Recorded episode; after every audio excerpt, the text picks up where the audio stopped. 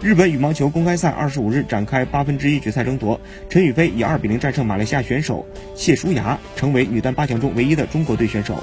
混双名将郑思维、黄雅琼则在一场中国队内战中获胜晋级。